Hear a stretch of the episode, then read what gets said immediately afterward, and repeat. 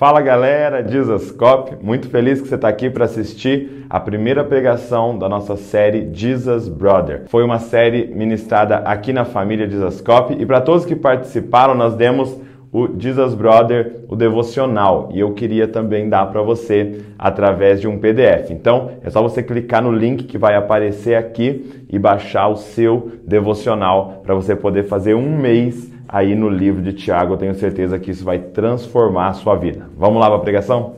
Abra sua Bíblia no livro de Tiago, então, no capítulo de número 1. Tiago, capítulo de número 1. É lá no finalzinho, é um dos últimos livros do Novo Testamento. Tiago, capítulo de número 1.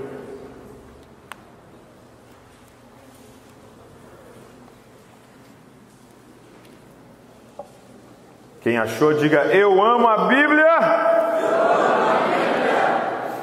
Quem não achou, diga eu também. Vamos lá. Depois de Hebreus, Tiago. Então, ele começa assim, olha, versículo de número 1. Eu, Tiago, escravo de Deus e do Senhor Jesus Cristo, envio esta carta às doze tribos espalhadas pelo mundo. Saudações. É, o nome Tiago no original é Jacobs, ok? Jacobs, que na verdade, é, se a gente fosse traduzir, ou na época a tradução seria Jacó, ok? O nome Tiago significa Jacó. Eu não sei porque em português é Tiago, em inglês é James, em francês é Jacques, entendeu? Mas é Tiago em português, nós vamos usar Tiago para a gente não se confundir, mas o nome dele é o mesmo nome de Jacó, o herói da fé. É... Tiago, ele é o meio-irmão de Jesus, e até eu estava falando isso para um rapaz hoje, que ele é o meio-irmão de Jesus, ele me perguntou, mas por que meio-irmão? Porque é só de mãe, né? De pai, ele não é irmão de Jesus, porque Jesus foi concebido pelo Espírito Santo, ele é filho de Deus, e Maria era virgem quando teve Jesus. E aí depois que ela teve Jesus, ela teve outros filhos. A Bíblia fala o nome de quatro deles. Se você quiser anotar para depois você dar uma olhada, é em Mateus 13, 55. Fala o nome dos irmãos de Jesus. Era Simão, era Tiago, era Judas que escreveu outra carta. Se você for dar uma pesquisada, tem uma galera que vai falar que Tiago não era irmão de Jesus. Por quê? Porque é, existe uma linha teológica que defende que Maria até hoje é virgem, que ela é, foi sempre virgem durante toda a sua vida, a Virgem Maria.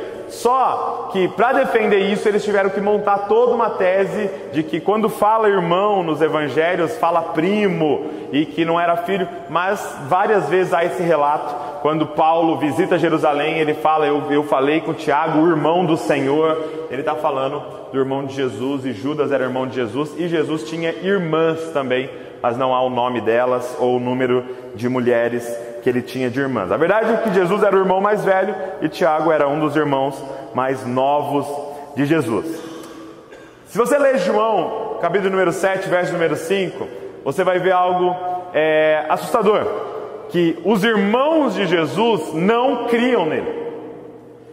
É, em João 7, eles estão meio que debochando de Jesus, eles estão dizendo assim: é, você está falando que você é o Messias, então você deveria ir para Jerusalém agora na festa, porque todo mundo que fala que é o Messias tem que aparecer lá, lá é o lugar para você estar. Tá. E Jesus falou: não, não é chegada a minha hora. E aí, João 7, verso 5 diz: e os seus irmãos não criam nele.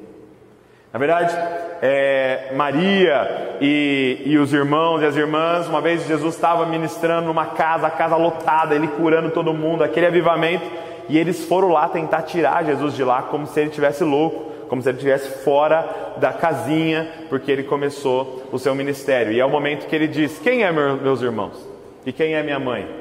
Senão esses que fazem a vontade do meu Pai. Naquele momento ele estava começando um desligamento para eles entenderem: eu não vou mais fazer o que vocês querem, eu não vou mais poder é, é, é, fazer a vontade de vocês, agora eu preciso entrar num novo nível onde eu vou fazer a vontade do meu Pai. Não, agora não tem mais mãe, não tem mais irmãos, agora os meus irmãos são aqueles que fazem a vontade do meu pai. Ele ali estava é, é, é, iniciando essa jornada como o Messias. E, e quando que é, Tiago começa a crer em Jesus então? Porque ele não era um dos apóstolos, ele não era um dos doze, mas ele é, tem uma visitação de Jesus ressuscitado. Se você olhar em 1 Coríntios 15, 7, você vai ver que está escrito lá, Paulo escreve que Jesus, ao ressuscitar, visita os discípulos e Tiago. Ele faz uma visita pessoal para Tiago, ele tem uma, uma aparição depois de ressuscitado pessoalmente para Tiago, e é a partir desse encontro que Tiago passa a crer no irmão dele, agora não mais como irmão, mas como o Messias, agora como Deus, porque ele havia ressuscitado e aparecido para Tiago.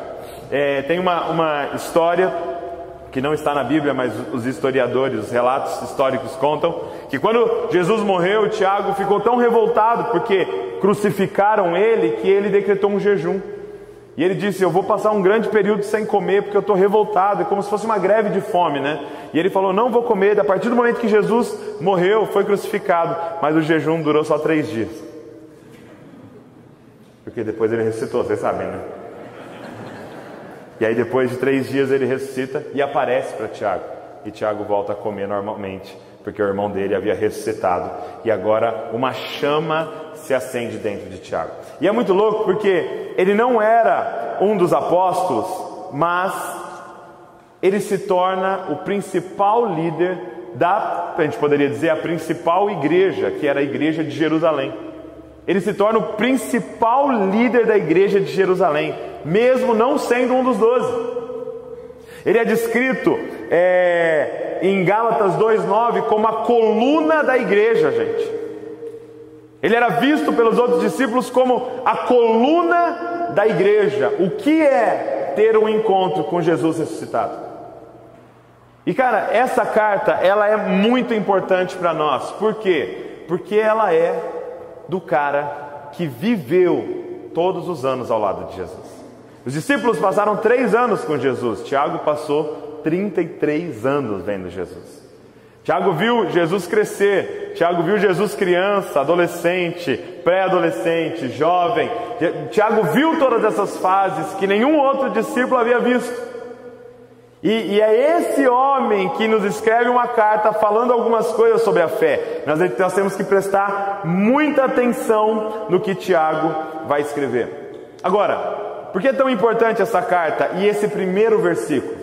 Porque ele começa dizendo assim: Olha, eu, Tiago, e ele podia muito bem colocar, irmão do Senhor Jesus. O que, que ele escreve? Escravo de Jesus. Meu irmão, para o seu irmão se declarar seu escravo, é porque você fez alguma coisa extraordinária na vida. Pede para o seu irmão pegar um copo de água para você, para você ver. Você vai ouvir um forgado na sua cara. Vai lá, seu forgado. Sou seu empregado por acaso? Como é que alguém chega e escreve sobre o seu irmão? Escravo de Jesus. Sabe, gente, é fácil, ou é mais fácil, enganar os de fora. É fácil enganar os de longe. Às vezes eu e a Val estamos viajando em algum lugar e a pessoa vem e fala: Nossa, vocês são uma bênção na nossa vida e nossa, vocês são uma grande influência para nós. Por quê? Porque eles estão vendo a gente bem de longe. Estão vendo pela internet, estão vendo pelo story. Eu só coloco story quando eu estou bem, gente. Eu só posto a melhor foto. Agora, quando seu irmão declara, Ele é Deus, é porque só pode ser verdade. E, e a Val escreveu um texto que a gente vai até é, depois disponibilizar para vocês, é, com, com essa questão. No domingo agora a gente comemorou a Páscoa e a Páscoa para nós representa a ressurreição de Jesus. E se é verdade que ele ressuscitou, gente, nós vamos ter que mudar muita coisa na nossa vida. Porque se é verdade que ele ressuscitou, ele é diferente de todos os outros grandes homens que viveram. Eu vejo por aí a galera comparando Jesus a Buda, Jesus a Gandhi, Jesus a grandes homens que viveram, grandes sábios, só que nenhum deles voltou. E se é verdade que ele voltou da morte e que está vivo até hoje, nós vamos ter que olhar para as palavras dele, diferente da forma que a gente olha para as palavras de outros homens. Porque se ele voltou, ele é Deus, cara. E se era Deus falando o que ele estava falando nos evangelhos, nós vamos ter que olhar para essas palavras de uma outra forma. E Tiago, o irmão dele, declarar: Eu sou servo, escravo de Jesus o Senhor. E Senhor aqui, gente, era a palavra usada para um apenas, o imperador. É curios. É quando é, é, eles chamavam o imperador de Curios, dizendo que o imperador era uma divindade. Ele escrever isso daqui já custava a cabeça dele, porque só se declarava um Senhor. E ele está dizendo: não, não, não, não, César não é o meu Senhor. Jesus Cristo, meu próprio irmão, é o meu Senhor. Eu sou escravo dele.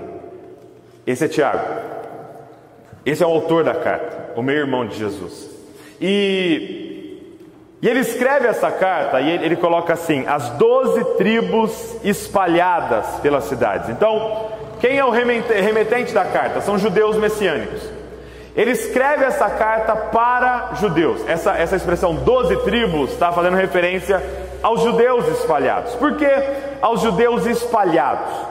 Porque havia judeus em toda parte. Se você lê o José, um dos maiores historiadores, ele vai dizer que tinha a fé judaica, a representação da fé judaica em todas as cidades. Aonde você chegava, os judeus estavam. Eles estavam espalhados por toda parte. E várias vezes, ou algumas vezes, aconteceu o fato dos judeus serem espalhados. Por exemplo, quando eles estavam, eles foram é, capturados ou dominados pela Babilônia. A Babilônia pegou e mandou um monte deles, cada um para um canto em suas cidades, mas é como escravos. Dessa vez, Roma não fez isso. Roma chegou em Jerusalém, dominou Jerusalém, mas Roma tinha uma outra mentalidade. Eles chegavam na cidade e mudavam tudo na cidade e cobravam impostos. A Babilônia não, chegava e destruía tudo e levava os caras como escravo. Roma começou um negócio novo. Eles chegavam na cidade, dominavam, começavam a cobrar imposto, colocava governo sobre a cidade, colocava a língua deles na cidade, colocava a arte deles na cidade, colocava a religião deles na cidade, o paganismo deles na cidade e dominava a cidade. Era isso que eles faziam, e eles pegavam imposto de todo mundo. O que, que começou a acontecer? O mundo inteiro começou a falar a mesma língua, grego que era a língua que Roma estava propagando. Por Roma é, é, propagar a língua em várias cidades, o que, que os judeus começaram a fazer? Eles começaram a sair de Jerusalém e ir para várias cidades para quê? Para fazer comércio. Eles, o judeu, todo mundo sabe isso e até hoje ele é muito bom em comércio, ele é muito bom nessa questão administrativa. E eles começaram então a se espalhar por cidades para fazer comércio. Alguns davam muito certo e outros davam muito errado. É por isso que Tiago vai abordar essa temática de ricos e pobres. Por quê? Porque nesses judeus espalhados, ou dava muito certo, ou dava muito errado, e o cara ficava muito pobre e agora longe da família, ou ele prosperava. Então, ele está mandando carta para judeus messiânicos, judeus que se converteram e que estavam espalhados nas cidades. É, por toda parte, e é, é, é esse o remetente de Tiago. É uma carta, gente, circular. Por exemplo, é diferente das cartas de Paulo que tinham endereço. Paulo começa dizendo aos santos que se reúnem em Roma. Ou ele começa ao meu filho Timóteo. Eram cartas bem específicas. Tiago não coloca nada disso. Por quê? Porque era uma carta circular. Era uma carta para ser lida nas igrejas. É por isso que ela é tão importante para nós e é por isso que ela serve tanto para nós, porque é uma carta circular. Agora, é... como que Tiago começa essa carta? Qual é o primeiro assunto que ele aborda? É como se ele fosse começar um discipulado um a um. Qual é a primeira coisa que ele começa a falar, que é o que eu gostaria de ver hoje com vocês? Verso número 2. Ele diz assim: olha. Meus irmãos, considerem motivo de grande alegria sempre que passarem por qualquer tipo de provação, pois saibam pois sabem que quando sua fé é provada, a perseverança tem a oportunidade de crescer. E é necessário que ela cresça, pois quando estiver plenamente desenvolvida, vocês serão maduros e completos, sem nada lhes faltar. Então, ele começa com uma temática amarga. Ele começa a carta com o primeiro assunto é o seguinte: Irmãos, quando vocês passarem por provações, passa alegre. E aí já é extremamente complexo para nós, porque como passar por provações alegre? Porque se ele escreve assim, quando vocês passarem por provações, suportem, aguentem, beleza, mas ele está falando assim, quando passarem por provações, se alegrem. Como se alegrar numa provação? E eu queria até destacar uma pequena palavra que ele usa. Ele usa assim: quando passar por provações. Ele não usa se você passar por provação. Como seria bom se fosse se? Mas a palavra que ele usa é quando. Ou seja, todos que estão nesse lugar irão passar por provações, por tribulações, por momentos difíceis. Cara, o cristianismo não promete uma vida mais fácil. Na verdade, eu diria que o cristianismo promete uma vida mais difícil. Porque Pedro estava de boa pescando, e quando Jesus entrou na vida dele, ele morreu crucificado de ponta cabeça. Cara, se alguém chegar para você e fala, cara, vem para Jesus que vai ser tudo mais fácil na sua vida, é mentira, não vai ser mais fácil. Agora, se a pessoa falar, vem para Jesus, que você vai se tornar mais forte, mais capaz de suportar o que está por vir, aí isso é verdade. O cristianismo não promete uma vida fácil e confortável, promete te transformar num novo tipo de pessoa. É isso que Jesus promete. Então ele está dizendo, cara, quando você passar por provação, quem aqui está passando ou já passou por alguma aprovação, tribulação? Levanta a mão só para eu ter uma noção da minha audiência aqui. Pessoal lá de cima não, o pessoal nunca sofreu lá em cima. Estão bem em cima, tudo certo? Beleza. Como passar por uma provação, um, um período difícil da sua vida, uma tribulação, e passar alegremente? Essa é a pergunta. Como? Parece impossível, na verdade. Parece uma utopia o que Tiago está falando. Mas a verdade tem como. Tem como. O que Tiago está falando, olha, olha só que interessante. Ele diz assim: olha. Meus irmãos, considerem motivo de grande alegria sempre que passarem por qualquer tipo de provação, pois saibam, pois sabem que quando sua fé é provada, a perseverança tem oportunidade de crescer. Em algumas versões diz a paciência tem oportunidade de crescer. O que Tiago está dizendo é que quando a gente passa por provação, algo começa a crescer em nós: paciência, perseverança.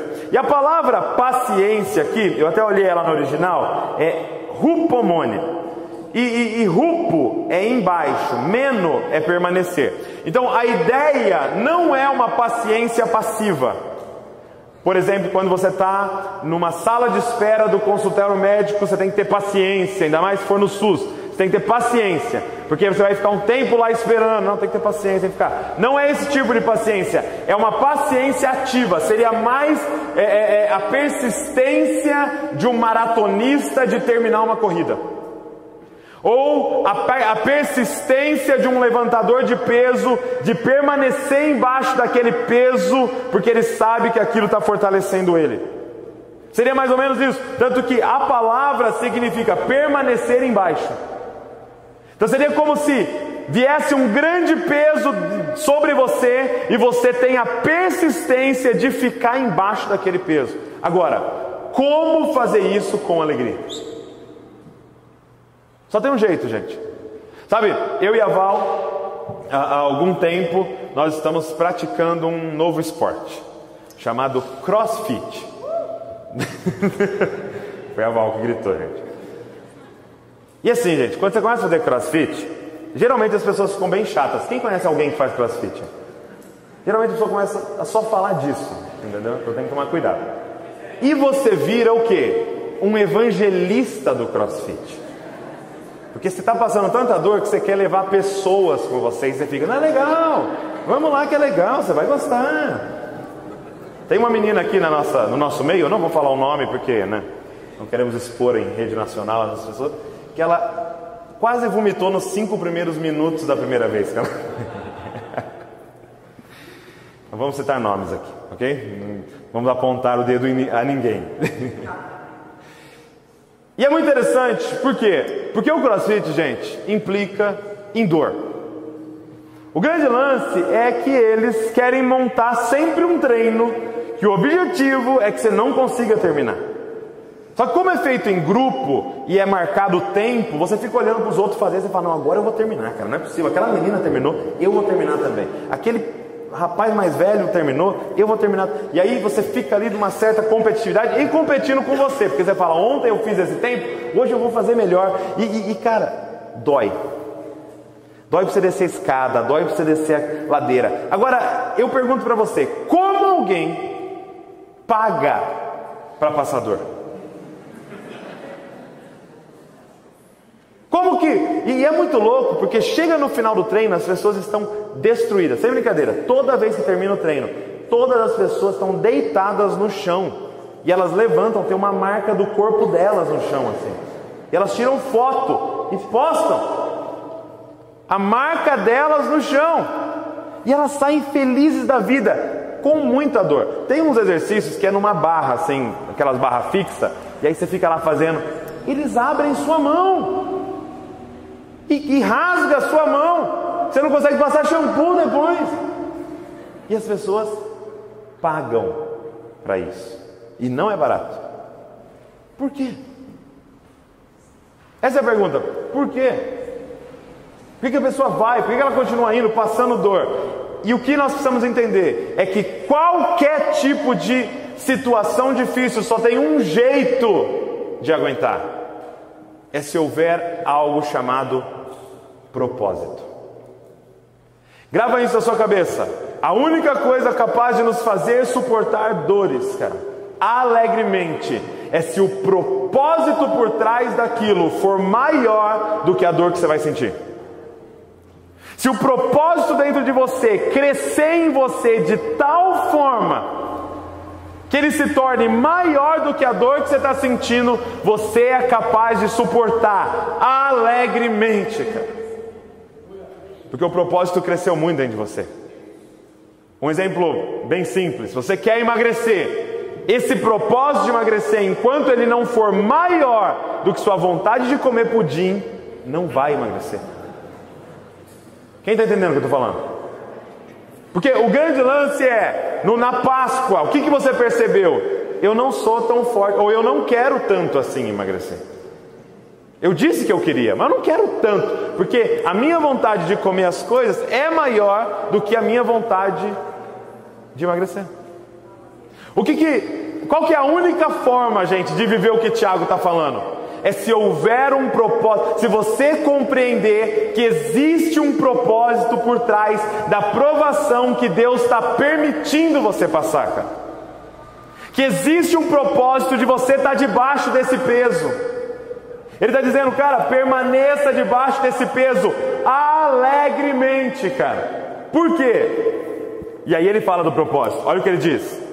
Verso de número 3: Pois sabem que, quando sua fé é provada, a perseverança tem a oportunidade de crescer, e é necessário que ela cresça, pois quando crescer, é, é necessário que ela cresça, pois quando estiver plenamente desenvolvida, vocês serão maduros e completos, sem que nada lhes falte. Qual é o propósito das provações? Nos amadurecer e nos tornar pessoas íntegras. O que talvez você precisa compreender é qual é o propósito de Deus na sua vida. Porque se você não compreender qual é o propósito de Deus na sua vida, você vai achar que Deus está falhando na sua vida. Qual é o propósito dele? E eu queria te mostrar o propósito dele através é, é, de Paulo. Abre em, em Romanos 8 um dos textos mais conhecidos nossos. Eu quero te mostrar porque Paulo revela de uma forma, ele escreve de uma forma bem legal qual é o propósito de Deus para a sua vida. Romanos 8, 28.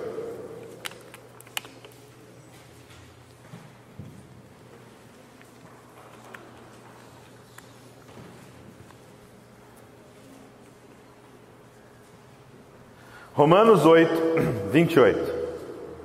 Olha só, qual é o propósito de Deus nas nossas vidas? Tiago coloca que é nos tornar maduros, que é a palavra teleios, que é homem adulto, é, é, é, inteiro e completos. Olha, olha como Paulo coloca em Romanos 8, 28. E sabemos que Deus faz todas as coisas cooperarem para o bem daqueles que o amam e que são chamados de acordo com o seu propósito. Texto clássico nosso: tudo coopera para o bem daqueles que amam a Deus e foram chamados segundo o seu propósito. Quem aqui já teve uma sensação em alguns momentos de provação que esse texto não é verdade? Seu iPhone caiu, rachou a tela. Você está na segunda prestação das 12. Aí alguém chega e fala: Não, cara, tudo coopera para o bem daqueles que amam a Deus. Seu carro fundiu o motor, 8 mil para arrumar. Você descobre que alguém da sua família está doente.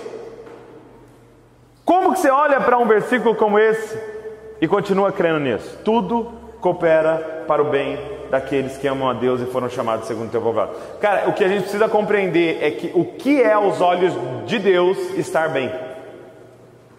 Esse versículo não faz sentido se a gente interpretar errado o que é estar bem aos olhos de Deus. O que é estar bem? Porque se eu interpretar que estar bem, por exemplo, é estar bem financeiramente, eu conheço um monte de gente que ama a Deus, cara, e que não prosperou financeiramente. Deus falhou. Se eu interpretar que estar bem é estar bem de saúde, eu conheço um monte de gente que ama muito a Deus e que nesse momento está doente. Deus falhou? Gente, o que é estar bem aos olhos de Deus? Qual é o propósito de Deus? Porque o propósito de Deus não é te deixar confortável, o propósito de Deus é te deixar bem. Agora, o que é estar bem? E aí, Paulo responde no versículo seguinte: Pois Deus conheceu de antemão os seus e o predestinou para se tornarem semelhantes à imagem de seu filho, a fim de que ele fosse o primeiro entre muitos irmãos. Qual é a visão de Deus de alguém que está bem? É aquele que se parece com o primeiro filho dele. Entende? Esse versículo está dizendo assim: olha, tudo coopera para que aqueles que amam a Deus a cada dia se pareçam mais com Jesus. O propósito de Deus para as nossas vidas é nos tornar parecidos com Jesus e Ele é o seu Pai, Ele não vai deixar você confortável, Ele quer te deixar bem, e bem aos olhos dele é alguém que se parece com o primogênito dele, porque qual é o sonho de Deus? Qual é o desejo de Deus? Ter uma família cheia de filhos parecidos com seu primogênito. Então, se você é novo aqui, se você está entrando nessa caminhada cristã, já entenda qual é o propósito do seu Pai é te deixar bem. O propósito do seu pai não é te deixar confortável, como todo bom pai. Bom pai não é quem coloca o filho numa bolha. Bom pai é aquele que leva o filho ao amadurecimento, a chegar na vida adulta como um homem maduro e íntegro. E aos olhos de Deus, o que é isso? Se parecer com Jesus. O que, que Jesus, o que, que Deus quer? Qual é o propósito de Deus para a humanidade? uma família de Jesus Cop. Então você está no lugar certo. Propósito de Deus, cara, é ter uma família de pessoas que se pareçam com Jesus. Como que eu passo pela aprovação alegremente quando você entende qual é o propósito disso que está acontecendo na sua vida? Deus está transformando você na imagem de Cristo. Cristo é manso, cara, e só fica manso quem tem chefe mala. Então para de orar para ele tirar esse chefe da sua vida e começa a orar para ele fazer você passar nessa prova. Porque adivinha, quando você repete na prova, quando você não passa na prova, o que você tem que fazer? Ela de novo. É por isso que você está no quinto chefe mala. Porque você não passa na prova, Porque você não entendeu ainda que o que o interesse dele não é te deixar confortável, o interesse dele é que você seja um novo tipo de pessoa, cara que se pareça com o filho dele, Jesus. Olha só. Como passar alegremente por uma prova, entendendo o propósito. Agora, o que precisa acontecer é que o seu desejo seja igual ao desejo de Deus. Porque se você quer ficar rico e Deus quer te transformar a imagem do filho dele, vai dar problema nessa relação. A única forma é se o seu desejo for como o desejo de Deus. Por que, que Tiago pode dizer isso? Cara, passe alegremente. E, e veja que é um cara, e eu esqueci de dizer isso no começo, que foi um mártir. Um cara que foi perseguido a vida inteira, a vida inteira os caras tentando matar Tiago. Ele era o líder da primeira igreja que surgiu, a igreja mãe de todas, a de Jerusalém. Em 62 depois de Cristo, cara, quando é, é, o governador romano morreu, o, o, o, sumo sacerdote assumiu por dois meses Jerusalém, o governo de Jerusalém. A primeira coisa que ele fez foi o quê? Encontrar Tiago. Sabe o que ele fez com Tiago? Ele jogou Tiago de cima do pináculo. Tiago cai lá embaixo e não morreu. Ele não aguentou, do mesmo jeito, ele pegou Tiago todo quebrado e mandou apedrejar. Tiago não morreu com o apedrejamento, e eles ouviam Tiago orando enquanto eles apedrejavam: Pai, perdoa, porque eles não sabem o que estão fazendo. É esse cara que está falando para você: passe alegremente pela provação, cara. E aí um, um soldado pegou um taco e, e, e bateu na cabeça dele até matá-lo. Quando os discípulos foram pegar Tiago, o corpo de Tiago, para fazer o ritual que eles têm costume judaico, para é, é, colocar Tiago num túmulo, sabe o que eles perceberam? O que mais destacou para eles, a história conta? Os joelhos de Tiago. Ele ficou conhecido depois como discípulo com joelhos de camelo. Eram joelhos com uma pele grossa desse tamanho, porque ele passava horas e horas ajoelhado no pátio do templo, orando, pedindo para Deus perdoar os judeus que tinham matado o filho de Deus, cara. É esse cara que está falando, passe alegremente pela aprovação, cara. Porque você precisa compreender o propósito. Nós, somos, nós estamos sendo transformados, cara. A imagem de Jesus Cristo. E veja, não é um cara que leu sobre Jesus Cristo, é um cara que viu Jesus ressuscitado. Ele está dizendo: Eu vi, cara, eu vivi com ele, eu vi ele ressuscitado, eu sei o que a gente vai virar. Suporta alegremente as provações, porque isso está nos transformando no que eu vi. Sabe o que nós precisamos hoje, cara? Ver Jesus precisa deixar de ser um, um, personagem histórico na nossa mente e tem que se tornar uma revelação de quem Ele é hoje, cara. Jesus ressuscitado, que está governando o universo, que você cantou hoje aqui, o Rei da Glória, Ele está vivo, cara. Precisamos ver, entender o que, que a gente vai virar, cara, se nós perseverarmos alegremente as provações. Agora, Tiago deixa quatro maneiras de você perseverar alegremente para você se manter no propósito. Primeiro, olha o que ele diz no verso de número 5, na continuação.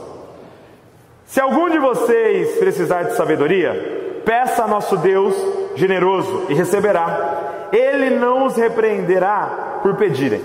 Ele diz que a primeira forma de passar alegremente por nossas provações e se manter no propósito é pedir para Deus sabedoria.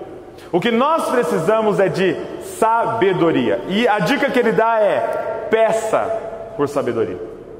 Peça por sabedoria. Quantas vezes você orou por sabedoria? Você pede por sabedoria. E ele está dizendo: não se preocupe, Deus não vai ficar bravo, Deus não vai ficar chateado, Deus não vai enjoar da sua oração. Pede todo dia. Senhor, eu quero sabedoria, Senhor. eu quero sabedoria. E o que é sabedoria? Sabedoria, gente, é diferente de conhecimento, é diferente de inteligência. O que é inteligência? Um acúmulo de conhecimento. Conhecimento é você acumular informações. Sabedoria é você saber usar essas informações. Eu vi uma frase bem legal, até foi num, num livro do Tiago Brunet, ele colocou assim, ó, ter, é, ser inteligente ou ter conhecimento, é saber que um tomate é fruta. Ser sábio é não colocar o tomate na salada de fruta. Entendeu? Então, eu tenho esse conhecimento, ah, tomate é fruta, salada de fruta. Não. Agora, quando eu tenho conhecimento e sei usar o conhecimento, se chama sabedoria. Então, o que eu diria é que muitos daqui não precisam de mais conhecimento, você precisa de sabedoria. Você tem que saber aplicar o que você já sabe. O que você já acumulou de Deus aqui. Quantos cultos você já participou, meu irmão? Não dá nem para contar. Agora, Senhor, me dá sabedoria para aplicar todo o conhecimento que você tem colocado na minha vida. Ele diz: peça por sabedoria, peça. Por quê? Por que é necessário sabedoria para passar por provações alegremente? Primeiro, para não escolher com base nas emoções. É muito comum no momento de uma provação as emoções se tornarem tão fortes que elas passam o seu raciocínio. E você escolhe com base nas emoções. E aí, desastres acontecem na nossa vida, porque nós deixamos ser levados pelas emoções e, e fizemos escolhas no momento de pressão, no momento que estamos debaixo desse peso. Segundo, e, e, e sabedoria é, é, nos livra de tomar decisões com base nas emoções e nos faz tomar decisões com base no propósito. Sabedoria nos faz ficar fixos no propósito, cara. Fixos. A ponto de falar emoções, fica quieto, cara. Eu sei para onde eu estou indo. Eu sei o que eu quero, eu sei o que Deus tem para mim. Eu não vou responder com base nas minhas emoções, eu vou responder com base no propósito de Deus para minha vida, que é me deixar mais parecido com Jesus. Segundo, peça para você ter a mente de Cristo. O que é ser sábio, gente? É pensar como Jesus. Paulo diz: vocês têm a mente de Cristo, então peça ou tome posse dessa verdade. Você tem a mente de Cristo, o Espírito Santo habita em você, é o Espírito da sabedoria. Peça pela mente de Cristo. Toda vez que você tiver uma decisão difícil, peça pela mente de Cristo, cara, e Ele vai te dar livremente. Terceiro, peça para você conhecer e saber aplicar a palavra de Deus.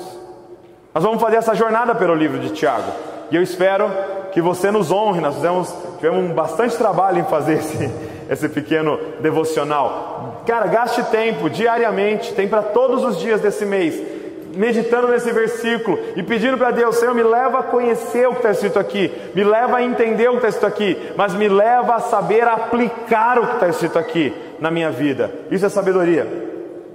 E por último, é, peça a Deus para te ajudar a saber escolher para você fazer escolhas sábias. Gente, é, é, quando você chega na maturidade com Deus, já não é mais a pergunta é pecado ou não.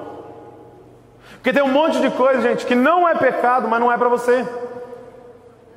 Por exemplo, qual faculdade eu vou fazer, Douglas? Ah, medicina é pecado, é, direito é pecado, veterinário é pecado, é, é, é jornalismo é pecado. Não tem pecado nessa escolha. Agora, qual é a faculdade que você vai escolher com base no propósito de Deus para sua vida? Aí é sabedoria. Já não é mais questão de ser pecado ou não, é questão agora de você entender o propósito de Deus na sua vida. E para esses momentos a gente precisa de sabedoria, porque Deus não vai te cobrar do que você fez na sua vida, Deus vai te cobrar do que você deveria ter feito na sua vida. Quem está entendendo o que eu estou falando? Tem gente aqui, cara, que era para ser pregador e, e virou administrador. Só que também tem gente que quer ser pregador e que Deus te chamou para ser contabilidade, cara. Fazer contabilidade. Tem gente que, que quer abrir igreja, mas Deus chamou para abrir empresa, cara. E você precisa entender, porque o que Deus vai querer, o que Deus vai cobrar de você no dia que você se encontrar com Ele, é pelo que você deveria fazer, não pelo que você fez. Tem um livro escrito a seu respeito, Salmos diz. Um livro escrito a seu respeito, com todos os seus dias. Aí Apocalipse diz que quando nós chegarmos lá, ele vai abrir o livro do que você fez e vai abrir o livro que ele escreveu. E ele vai comparar os dois livros. A minha pergunta é: você está clamando diariamente, Senhor, me mostra o que está escrito nesse livro, Senhor. Me mostra o que está escrito nesse livro. Eu quero saber a tua vontade para eu manifestar aqui na terra. Eu quero ser tudo que o Senhor desenhou para eu ser. Isso é sabedoria. Gente, para de acordar e pedir: Senhor, aqui estão meus planos, abençoa meus planos. Para. Pergunta para Ele quais são os seus planos que eu quero executar. E quando você descobrir o plano de Deus, aí você clama por poder e ousadia e unção para acelerar aquilo que Deus planejou para a sua vida. Clame por sabedoria, é o que Tiago está falando. Segundo, ele diz: Mas não basta sabedoria. Olha só que interessante que ele diz. Ele continua assim no verso de número 6. Mas quando pedirem, façam-no com fé, sem vacilar, pois aquele que duvida é como a onda do mar, empurrada e agitada pelo vento. Ele não deve esperar receber coisa alguma do Senhor, pois tem a mente dividida e é instável em tudo o que faz. Cara, ele está dizendo: se não tiver fé, nem pede, cara, nem sabedoria, não pede nada porque você não vai receber nada. Porque para receber de Deus você precisa de uma coisa: fé. E o que é a fé, gente? É certeza. Diga comigo, certeza. O que, ele, o, o que ele compara com a fé é uma mente dividida. Gente, fé não diz respeito somente a acreditar. Ah, eu acredito em Deus, legal. Mas fé não é somente acreditar. Fé está ligado a confiar. Grava isso. Por exemplo, é, é, é, tinha um, um equilibrista, era muito famoso tal, e um cara foi fazer uma reportagem sobre ele. E ele colocou um fio entre dois prédios, aquele negócio que eles fazem, né? E aí o equilibrista perguntou assim para o repórter: Você acredita que eu consigo atravessar para o outro lado com uma, com uma carriola na minha mão? Aí o repórter já tinha pesquisado sobre ele e falou: Lógico, eu acredito, eu sei, você já fez um monte de vezes. Aí o cara foi com a carriola na, na corda bamba e voltou tal. Aí ele falou assim: Agora, você tem coragem de subir na carriola para eu levar você? Ele disse: Não. Agora eu te pergunto: ele tem fé naquele equilibrista? Não. Quem está entendendo o que eu estou falando? Uma lance, é um lance que você fala para mim: Eu acredito em Deus, com a minha, com a minha conta bancária cheia. Cara, você confia nele. Porque ele está dizendo assim: sabe qual é o único jeito de passar por provações alegremente? Se você dormir tranquilo, sabendo que você tem pai. E que seu pai é bom, que seu pai é soberano, todo-poderoso e nunca vai deixar nada acontecer com você que não estava nos planos dele e que não é para o seu bem. Cara, ele diz aqui no final: toda boa dádiva vem de Deus, cara. Você confia nele. Fé, cara. Fé é certeza. Fé, gente, o que ele está dizendo sobre fé é ter uma mente focada em um só propósito. Porque qual é o oposto de fé para Tiago? É ter uma mente dividida. Ele coloca assim: olha, uma mente dividida é ter dúvida. O que, que é mente dividida? É quando nós alternamos de propósito. Hum. É quando um dia a gente quer uma coisa e no outro a gente quer outra. É como eu brinquei. Um dia eu quero emagrecer, no outro dia eu quero comer tudo. É, é alternar de propósito, cara. O que, que ele está dizendo? Cara, se você for pedir, pede com certeza. Ou seja, pede focado naquilo que você acredita, cara. Na verdade, gente, mente dividida você não consegue nada na vida. Tem um provérbio russo que diz: se você perseguir dois coelhos, você não vai pegar nenhum. Se você quiser o céu, mas também quiser a terra, você não vai ter nem o céu e nem a terra. Agora, se você focar só no céu, Ele vai te dar a terra por herança. Se você perseguir conforto da sua vida e Jesus, você não vai ter nenhum dos dois, nem conforto, nem Jesus. Agora, se você focar só em Jesus, cara, você vai entrar no gozo eterno do seu Senhor, cara. Fé é, é, é, é esse foco no propósito que Deus tem para a sua vida. Sabe qual é a comparação que Tiago usa? Ele diz assim: alguém com dúvida ou alguém com a mente dividida é como onda, as ondas do mar. Olha que interessante a ilustração que ele traz para a gente. É como as ondas do mar. O que, que, o que, que é, é, são as ondas do mar? Algumas características sobre as ondas do mar. Primeiro, as ondas do mar elas estão sempre agitadas e é a característica de pessoas com mente dividida. Sempre agitado, cara. Sempre tribulado, sempre ansioso, sempre mal. Por quê? Porque cada dia ele quer uma coisa. E é como eu disse, ele persegue tudo, mas não tem nada. Porque ele, ele, ele, ele vem de terça, ele vem de domingo, mas ele também quer ir para as baladas, ele quer sair com os outros. Aí ele assiste a pregação no YouTube, mas ele assiste a pornografia, e ele fica nessa mente dividida, e ele vive um caos na vida dele. Ele é como as ondas, agitadas e ansioso o tempo todo. Segundo, as ondas do mar são instáveis. Cada dia está de um jeito. Você não, não, sabe prever. Eu fui fazer o casamento de um primo meu na praia. Quando ele chegou lá, não dava. A maré subiu. E bem onde ele ia fazer. Aí teve que mudar de lugar. É, e, e fazer num outro lugar. E esse outro lugar era cheio de gente. E foi muito louco, porque eu fiz o casamento com um monte de gente de biquíni e sunga ao redor, assim, filmando. E uma barraquinha de açaí no fundo, assim. Sabe? Então, instável. Cada dia uma coisa, cara. É, cada dia de um jeito. Você conhece alguém assim? Não aponta para ninguém, pelo amor de Deus. Você não sabe como ele vai chegar no serviço, você não sabe como ele vai chegar no, na, na, escola, sabe aqueles caras que você não sabe como é. Você já fala, fica esperando, meu Deus, vou chegar em casa, como que ela vai estar? Como que ele vai estar hoje? Meu Deus, eu não sei, meu chefe e tal. Terceiro, as ondas do mar são movidas pelo vento, cara. Esse tipo de pessoa com a mente dividida, ela é movida pelas circunstâncias. Os amigos da igreja chamou, ele vem. Os amigos lá do outro lugar chamou, ele vai. Porque como ele tem vários propósitos da vida dele, nada segura ele. E ele é movido pelas circunstâncias. Gente, terrível é você ser escravo das circunstâncias. Terrível é você depender de como o governo vai acordar amanhã. Terrível é você depender de como a economia vai acordar amanhã. Terrível é você depender de como o seu namorado vai estar amanhã para saber se é feliz ou não. O que Tiago está dizendo, cara, coloca sua fé naquele que é inabalável, cara. Você não depende das circunstâncias, você depende dele e ele nunca acordou de mau humor. Em quarto lugar, as ondas do mar destroem tudo que está ao redor delas.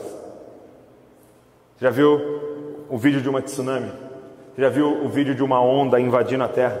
Começa a destruir absolutamente tudo. São pessoas destrutivas, cara. Quem está ao redor delas, elas começam a destruir por causa da sua instabilidade. E por último, são pessoas que variam entre altos e baixos. O que é a onda, gente? É aquela que sobe e vai lá embaixo. E ela sobe e vai lá embaixo. São pessoas que alternam entre céu e terra, céu e terra, propósitos do céu, propósitos da terra, propósitos do céu, propósitos. Por que, que ele está dizendo isso? Porque ele está escrevendo para esses judeus espalhados que foram para cidades para ganhar dinheiro. E esses judeus messiânicos ficavam alternando entre esses propósitos, céu e terra, céu e terra. Ele está dizendo, cara, se você não tiver fé, se você não tiver firmado no propósito de Deus na sua vida, você não vai passar por tribulações, cara, alegremente, mas elas vão fazer você sucumbir. Terceiro, primeiro, sabedoria, segundo, fé, terceiro, ele diz assim: olha na continuação do texto, verso número 9: O irmão que é pobre tem motivo para se orgulhar, porque é digno de honra, e o que é rico deve se orgulhar, porque é insignificante. Ele murchará como uma pequena flor do campo o sol quente se levanta e a grama seca. A flor perde o viço e cai. A beleza desaparece. Da mesma forma, murchará o rico com todas as suas realizações. Sobre o que, que ele está falando? Sobre a finitude da vida. Tiago está falando, cara, você que é pobre, fique alegre, porque é só um período de tempo e essa pobreza ainda está fazendo você ficar mais parecido com Jesus.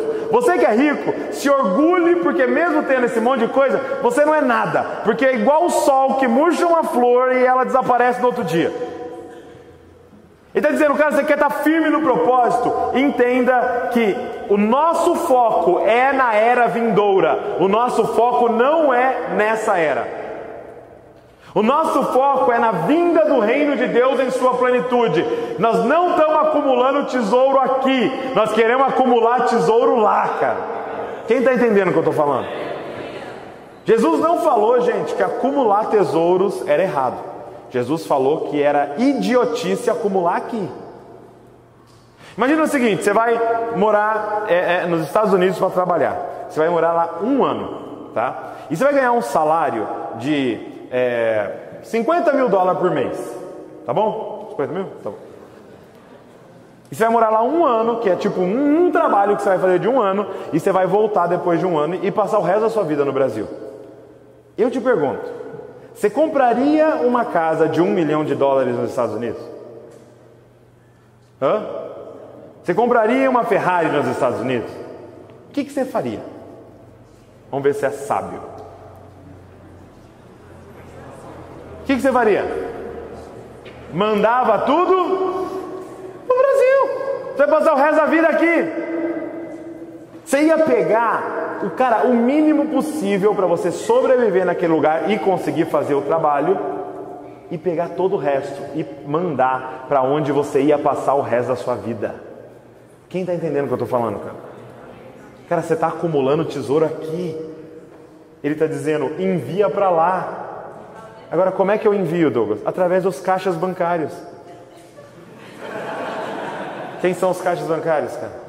Os pobres, cara. Os necessitados. As pessoas. Está sentado do lado de um caixa bancário do reino de Deus. Compra um livro para ele no final. Cara, Jesus conta uma parábola de um rico e Lázaro, que muitos dizem que nem era uma parábola, por ter o nome do, do, do, do pobre. E, e, e Lázaro estava na, na, na porta do rico. E o rico não dava nada para ele, os cachorros que vinham lamber as feridas de Lázaro, que era um leproso, o rico não dava nada, comia tudo que queria lá dentro, se vestia com, com as roupas mais caras e não dava nada para aquele pobre. E aí os dois morrem, o, o pobre, o, o, pobre vai para o seio de Abraão e, e o rico vai para o Hades, para o inferno. Sabe o que aquele rico não conseguiu compreender? Que ele tinha um caixa bancário do reino de Deus na porta da casa dele. Gente, deixa eu falar uma coisa para você: tudo isso aqui vai passar. Eu não, não sei o tamanho da dor que você está passando, cara. Vai passar. Vai acabar e nós vamos entrar num reino que não vai ter dor, não vai ter choro, não vai ter lágrima, porque não vai ter mais pecado, cara. Você crê nisso? É o único jeito de passar alegremente pelas provações. Se você crê na finitude dessa vida. Sabe, um, um cara muito rico morreu e, e, e, tinha dois no velório assim lá, né, perto do caixão. E aí um chegou do lado do outro e perguntou assim: E aí? Quanto que ele deixou? Aí o outro respondeu assim: Tudo. Quanto você vai deixar quando você morrer? Eu já sei. Tudo. Você não vai levar nada, cara. Deixa eu te falar uma coisa: não queira ser o cara mais rico do hospital, cara. Cara, não queira ser o cara mais bem sucedido do cemitério. Perguntaram para o Rick Warren: é pecado ser rico? Ele disse: lógico que não, pecado é morrer rico. Investe, cara. Investe em pessoas, investe no propósito, investe em tudo. Investe, cara. Nós somos mordomos de Deus. Nós fomos chamados para administrar os tesouros que Deus vai mandando na nossa vida, cara. investindo em pessoas, investindo no reino de Deus. Foco na era vindoura. Foco na era vindoura. Nós temos que acordar e ir dormir com a eternidade em mente, gente. Sabe, gente, se se eu falasse para você, o próximo as próximas 24 horas da sua vida, presta atenção. As próximas 24 horas da sua vida determinarão como você vai passar os próximos um milhão de anos. Você prestaria atenção nas próximas 24 horas da sua vida? Hã? Cara, as próximas 24 horas da sua vida vão determinar como você vai passar os próximos um milhão de anos da sua existência. Você seria completamente intencional em todos os minutos do seu dia? Cara, é isso que a Bíblia está falando o tempo todo para nós. E eu nem sei qual é as últimas 24 horas da minha vida. O jeito que. Cara, aonde você vai passar a eternidade é graça de Deus é uma ação do Espírito Santo que vai te salvar. Como você vai passar a eternidade é aquilo que você fez nessa vida. Não pense, gente, que Abraão e o ladrão da cruz vão passar a eternidade da mesma forma. Porque foram dois estilos de vida.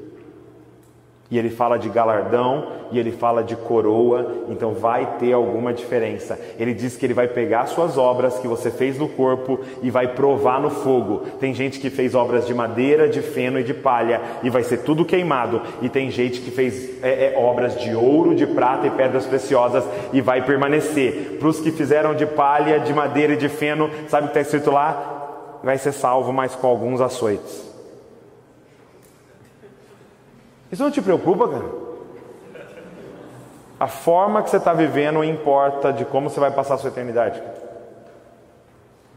Foco na era vindoura é o que Tiago está falando. E por último, ele diz assim, verso de número 12: Feliz é aquele que suporta com paciência as provações e tentações, porque depois receberá a coroa da vida que Deus prometeu àqueles que o amam. E quando vocês forem tentados, não digam, esta tentação vem de Deus, pois Deus nunca é tentado a fazer o mal, e Ele mesmo nunca tenta alguém. A tentação vem de nossos próprios desejos, que nos seduzem e nos arrastam.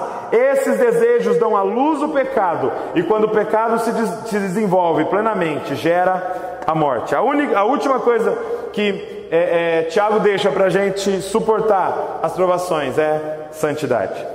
Ele diz que o nosso desafio é suportar as provações e tentações sem pecar. Provação, gente, é diferente de tentação. E ele faz uma diferenciação aqui. É, provação geralmente está ligado à escassez de alguma coisa, ok? A escassez de saúde, a escassez de dinheiro, a escassez de alegria, a escassez de pessoas perto de vocês. Geralmente provação está ligado a alguma coisa que está faltando na sua vida. E isso pode ser permissão de Deus. Deus nos prova, ok? Deus nos prova. Então, ser provado vem de Deus. Agora, quando estamos no meio da prova, aparece alguém chamado Satanás, com uma proposta para você fugir da prova. Com uma proposta ilegal para você fugir da prova. Essa proposta se chama tentação. Quem está entendendo? Por exemplo, um marido, ele, a, a, esposa dele pode ficar doente e, e por um período ele ter que ficar sem ter relações sexuais? Sim, isso é uma provação ela ficou doente e ele vai ter que passar seis meses sem ter relações sexuais, por exemplo, com ela. Provação, ele vai ter uma escassez na vida dele. O que é tentação? É o diabo tentando colocar uma oferta para ele fugir da provação que Deus colocou. Quem está entendendo? Agora, se eu fosse fazer uma imagem para você, seria mais ou menos assim: Deus, gente, é o professor, nós somos o aluno. Deus está aplicando uma prova para você passar e ir para o próximo nível. Quem é o diabo? É o amigo ao lado tentando te passar cola. Entendeu? É o amigo ao lado tentando falar, cara, eu tenho um jeito aqui de você passar por essa prova mais fácil aí. Vê uma pornografia, cara, vai ficar muito mais fácil passar por essa prova. Cara, faz esse negócio ilegal, você vai ganhar uma grana, vai passar fácil pela prova é ele sempre dando um atalho. Na, na, no deserto, é, é, Jesus passa 40 dias no deserto. É, esses 40 dias eram uma provação de Deus. Ele estava de jejum, ele estava com fome, e de repente aparece o tentador. E ele faz uma proposta ilegal para ele sair da aprovação de Deus e não ser aprovado porque pegou um atalho. Quem está entendendo? Agora, presta atenção. O trabalho de tentar a gente é, é somente 50% do diabo. 50% é nossa culpa. Porque o que, que, que Tiago vai escrever aqui? Que cada um é tentado pelo seu mau desejo. Ou seja, o diabo só consegue te tentar com uma coisa que já está dentro de você. Por que, que Deus não pode ser tentado? Porque não tem nada dentro dele que daria oportunidade para o inimigo fazer uma proposta ilegal para ele. Não tem nada mal dentro dele que ele queira. E é por isso que ele nem consegue tentar ninguém, porque ele não consegue propor nada mal para você. Agora, nós temos algumas, algumas coisas dentro de nós. Então, para alguém que não se importa com dinheiro, aparecer pra, com ele com uma proposta ilegal relacionada a finanças, não é tentação. Para alguém que não tem problema com glutonaria, aparecer para ele com um, um, uma forma de comer exageradamente, não é tentação. Para uma moça heterossexual que gosta de homem, o diabo aparecer com uma menina linda perto dela, não é tentação. A tentação está sempre ligado a um mau desejo dentro de você. E é muito louco, por quê? Porque a tentação revela, é um grande diagnóstico de quais são os maus desejos ou cobiças, em algumas versões, que habitam dentro de nós. Qual é a cobiça que habita dentro de você? Qual é o mau desejo? Aonde pega para você? E cara, você quer vencer? Descubra aonde pega para você. Se conheça, cara. Você sabe, cara, o que te tenta. E é ali que você tem que ter uma luta muito maior. É ali que você tem que fugir. É ali que você tem que montar estratégias junto com o Espírito Santo para você se livrar dessas tentações e andar em santidade. Você sabe que o problema é quando você fica sozinho, cara, com o seu computador. Você sabe que o problema é quando você leva a sua namorada às 11 da noite no seu carro para a casa dela, mas para uma esquina antes. Você sabe que o problema é quando você fica sozinho é, com o dinheiro do fulano. Você sabe qual é o seu problema. Você sabe o que pega para você. Não dá nem para culpar 100% o diabo, porque ele só consegue trabalhar com o material que está dentro de você, cara. O que, que nós precisamos, gente? Matar isso que está dentro de nós. Na oração do Pai Nosso, ele fala: Senhor, nos livra das tentações e do maligno. Ou seja, ele está falando: Senhor, me livra do diabo e de mim mesmo, que eu diria que é até pior que o diabo. E olha a explicação que ele dá. Ele diz assim: esse mau desejo que existe dentro de você, ele te seduz. E quando ele te seduz, ele concebe. Ele usa a figura de uma gestação, gente. Por quê? Porque o pecado primeiro é gerado dentro de você e ele começa a crescer dentro de você. De forma muito prática, o que é isso? É quando você começa a imaginar que você vai cometer aquele pecado. É quando você começa a projetar, deixar a sua mente devagar, cara. Nossa, imagina se eu pegasse aquele dinheiro, ia dar para eu comprar o iPhone que eu estava querendo e um tênis e tal. Você não está só aqui na sua cabeça, está lá deitado na sua cama, de boa. Imagina se eu aceitasse aquela propina. Imagina se eu é, é, é pedisse para alguém fazer o trabalho da faculdade para mim, eu ia ficar tão de boa tal. E você começa a projetar, cara. O que, que é isso? Você concebeu a parada. Foi fertilizado cara, a parada. E agora está crescendo dentro de você. E o que Tiago vai falar que é só uma questão de tempo de ele nascer, cara, crescer e te matar. Eu queria propor algo para vocês hoje. Abortem, cara. Jesus vai falar: dentro de vocês já é pecado.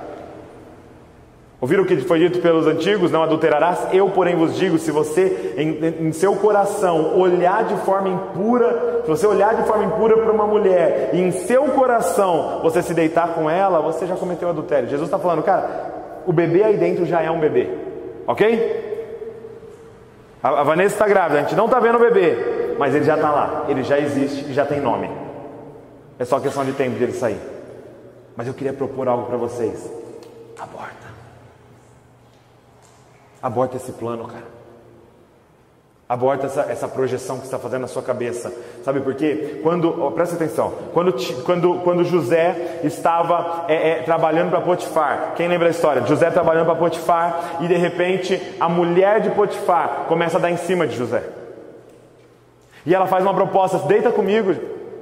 Meu pai fala assim, né? Deita-te comigo, Zezinho. A Potifera, né? E aí um dia, sabe o que ela fez? Armou toda a situação. E cara, ela fazendo a proposta, deita comigo, cara.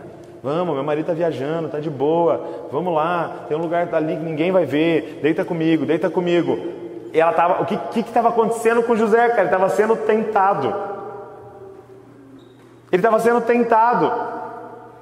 E aí existiu o desejo dentro dele? Com certeza, porque depois ele casou e teve filhos.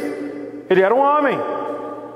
Só que José não concebeu. Como é que eu sei disso? Sabe por quê?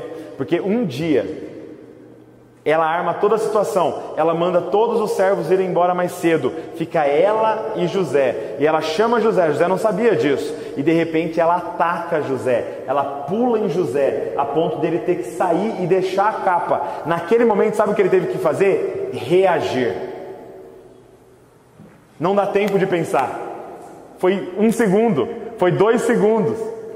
Agora, a gente consegue agir com base nos nossos raciocínios. Não, não vou deitar com ela, porque senão ele vai descobrir, aí ele vai me matar, ou ele vai até me castrar, e aí eu posso não sei o que e tal, né? Se eu estou pensando, ah, deita-te comigo amanhã, eu fico aqui. Agora, se ela te agarrou, não dá tempo de pensar. Você tem que reagir. E a gente, presta atenção aqui, cara.